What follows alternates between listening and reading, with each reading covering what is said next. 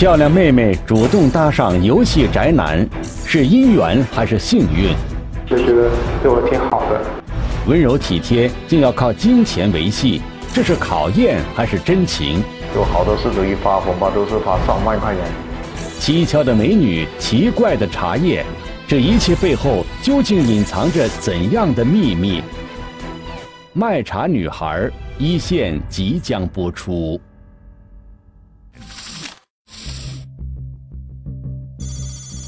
刘伟是一名职业游戏玩家，整天不是在参加各种电竞比赛，就是在网络上进行游戏直播，与网友进行互动，是一个典型的游戏宅男。这天，刘伟打完游戏之后，无意中看了一下手机，发现微信里有一个添加好友的请求。接触的人比较少，晚上可能就比较无聊，喜欢去聊微信啊，去跟人聊天。对方是一个昵称叫江玲玲的女孩，从头像上看，江玲玲长得楚楚动人，刘伟一下子就动了心，于是爽快地通过了对方的好友申请。不一会儿，江玲玲主动发信息过来，而且挺热情的，一开始就上来就跟我问我一些基本情况啊，嘘寒问暖啊，我也感觉，嗯，就是跟我平时聊的那些人不太一样。这位主动找上门的美女如此热情。让刘伟觉得自己很幸运。为了更多的了解江玲玲的个人情况，刘伟仔细翻看了江玲玲的朋友圈，发现她这个这个美女呢，生活也挺丰富的，经常会做一些公益啊，积极向上的，而且出入一些比较高档的会所。我想应该应该是一个挺就挺阳光的一个女孩吧，所以说就慢慢就这样开始聊上了。在随后的日子里。刘伟一停下手里的工作，就马上和江玲玲聊天，两个人的感情也迅速升温。可没过多久，刘伟发现江玲玲的情绪突然变得很伤感，经常发一些感慨人生的朋友圈内容。呃，她男朋友，她的男友把她抛弃了，然后我当时一一开始也不知道她有男朋友，但是她男朋友把她抛弃了，然后就说，呃，说的很很悲伤，甚至有时候就是发一些在河边啊。然后在那些，呃楼边的那种照片，我觉得就平时就跟他多聊一聊了，就安慰一下他了。在刘伟的安慰之下，江玲玲的心情逐渐恢复了正常。刘伟见到这种情况也是满心欢喜，感觉自己跟江玲玲的感情更加深了一层。每天和江玲玲在网上聊天，也成为刘伟生活中最重要的事情。一天，江玲玲对刘伟说：“她要回福建老家看外公外婆，顺便散散心。”他在机场啊、机票啊照片去到之后呢，他就会发一些茶园的照片，还有他爷爷奶奶啊在炒茶的一些视频照片发给我。有时候也，他朋友圈也会同步也会发这些东西。回家后，江玲玲不仅发了一些茶园的美景给刘伟看，还发了许多自己靓丽的自拍照。不仅如此，江玲玲又拍了一些和外公在一起的小视频发给刘伟。刘伟看到这些图片、视频后，为江玲玲对自己如此信任感动不已，连自己之前对这段网络恋情存在的最后一丝疑虑也抛之脑后。我们也知道，知道那个网上很多那种美女头像冒充也有的，当时也有警戒心，但是后来看他发了那么多朋友圈，天天发。不换不换样的发，跟我发了一些照片，或者他本人跟头像是一模一样的，所以说我也没有再怀疑过了。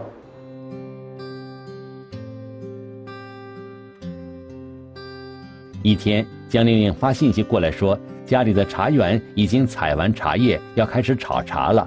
为了感谢刘伟在自己失恋的时候安慰过她，她专门为刘伟炒了一份爱心茶，还拍张照片，就是把那些茶上面堆成一个爱心那种形状。当时觉得挺感动的，我觉得这个姑娘，可能是真的很很有，就是一是很有孝心，二是就觉得对我挺好的。看见这张爱心茶的图片，刘伟说自己感受到了爱情的甜蜜。随后，江玲玲又发了一张因为炒茶手被烫伤的图片过来，刘伟看了很是心疼。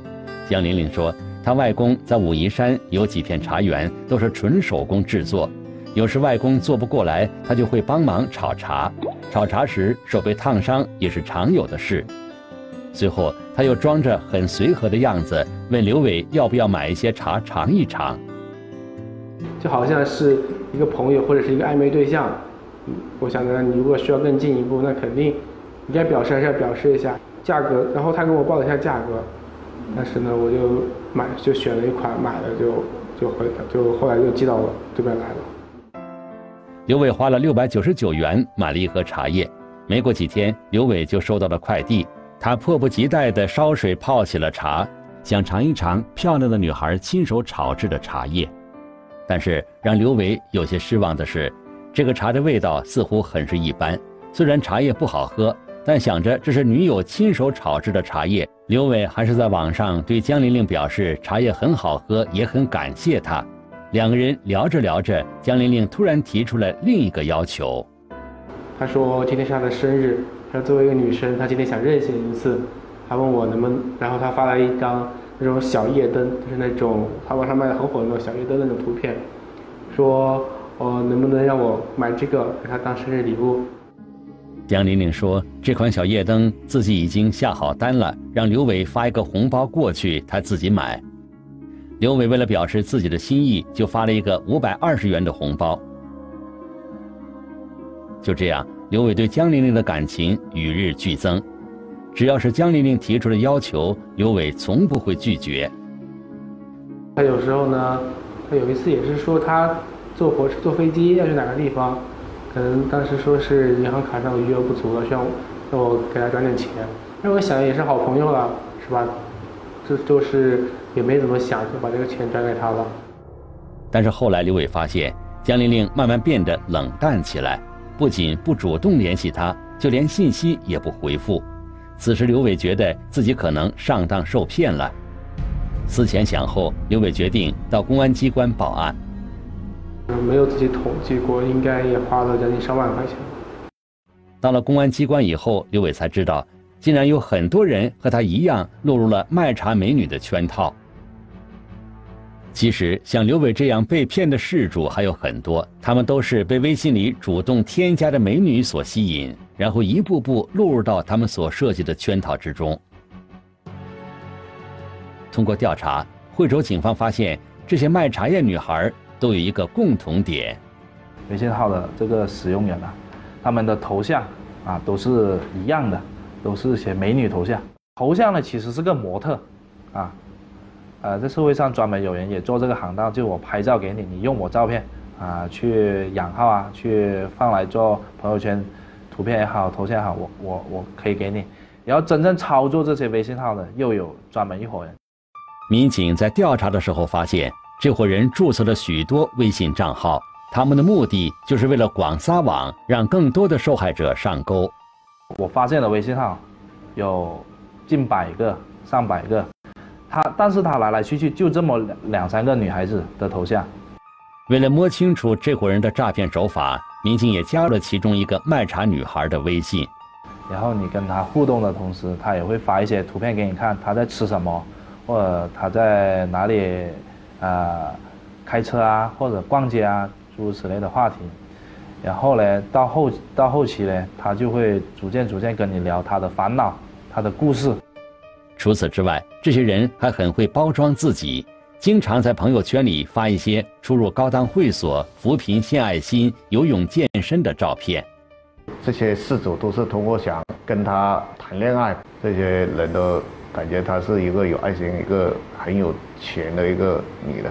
一旦吸引住事主。嫌疑人就会进行下一步的计划，先是编造故事称自己失恋了，目的是为了给这些男性一个信号：我现在是单身，你们可以来追求我。随后又编造出要回外公家帮忙采茶叶，让你购买他亲手炒的茶叶的桥段，骗人钱财。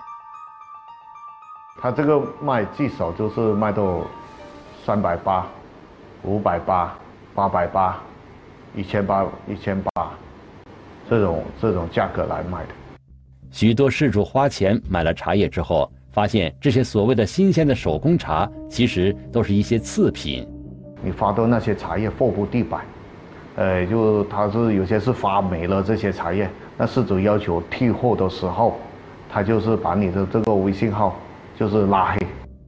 而一些不懂茶叶的人会继续跟嫌疑人聊天，这时为了骗取更多钱财。嫌疑人就会利用美色诱惑事主发红包送礼物。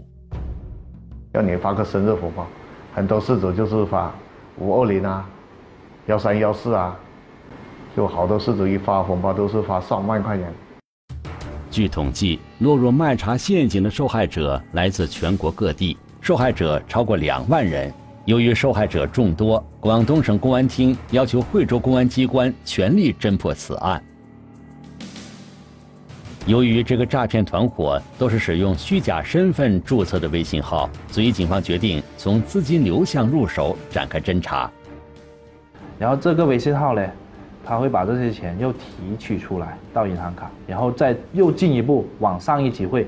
我们顺藤摸瓜，就找到了一个叫做黄某杰的黄某杰的一个人。我们对黄某杰进行这个侦查分析，就发现他应该是此案的一个作案头目。警方发现黄某杰是福建安溪人，他在前几年从安溪来到惠州，开了一间茶叶店。然后通过我们这个蹲点摸查，发现这个卖茶叶这个茶所谓的茶庄，呃，人员进出比较少。黄某杰本人很少来茶叶店，每过来一次也不会待很久。茶叶店的经营情况并不是很好，但黄某杰本人平日花销却很大，经常开着豪车出入高档场所。发现了他经常出入，呃，惠城区其他几个地方，就所谓的我们讲的，可能就叫窝点，还有惠东的窝点。同时，警方发现，黄某杰的公司正在招聘工作人员，应聘要求不需要什么学历，只要求会电脑，而薪资却非常诱人。然后呢，我们就。组织我们的人员进行，就比如去应聘咯，去应聘看到底他的内部结构是怎么样的。侦查员来到黄某杰的公司，发现面试他的有三个人，其中一个就是黄某杰。在简单回答几个问题之后，黄某杰就叫侦查员回去等通知。没过几天，侦查员就接到电话，对方说面试通过，可以上班。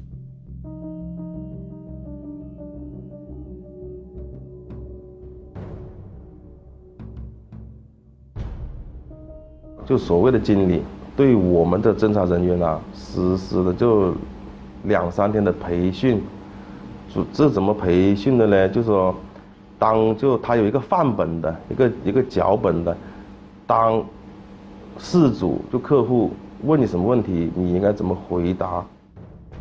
经过一段时间的摸排，侦查员逐步掌握了该公司的运作方式。另外，侦查员还发现。这间公司只是该团伙的其中一个窝点，在城区还有其他两个窝点。经过一段时间的侦查后，惠州警方已初步摸清该团伙的涉案证据。二零一八年三月二十八日，惠州警方展开抓捕行动。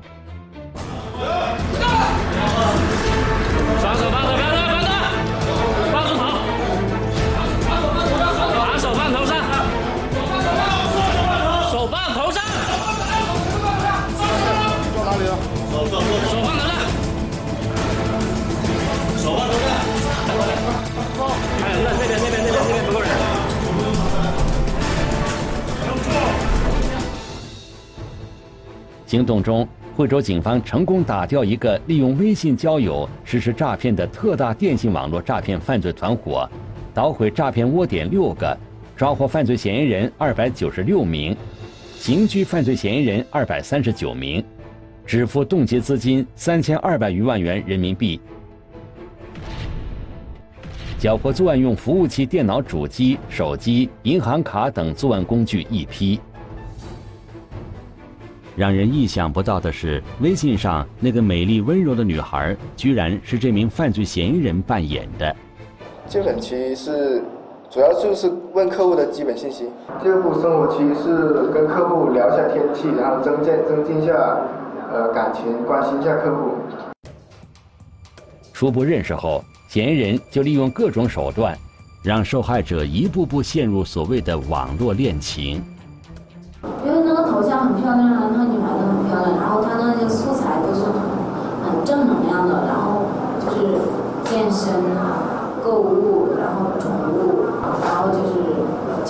发一点自拍。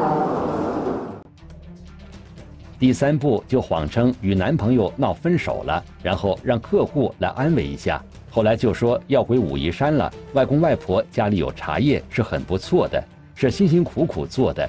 问客户能不能支持一下，帮助一下，买点外公的茶叶，而这些茶叶是黄某杰批发的劣质茶叶，就是买过来的原材料啊，然后那个成本然后乘以六倍，然后然后再经过加工怎么样的？其实定价这一块我也不是说很正常，就是三到四倍吧。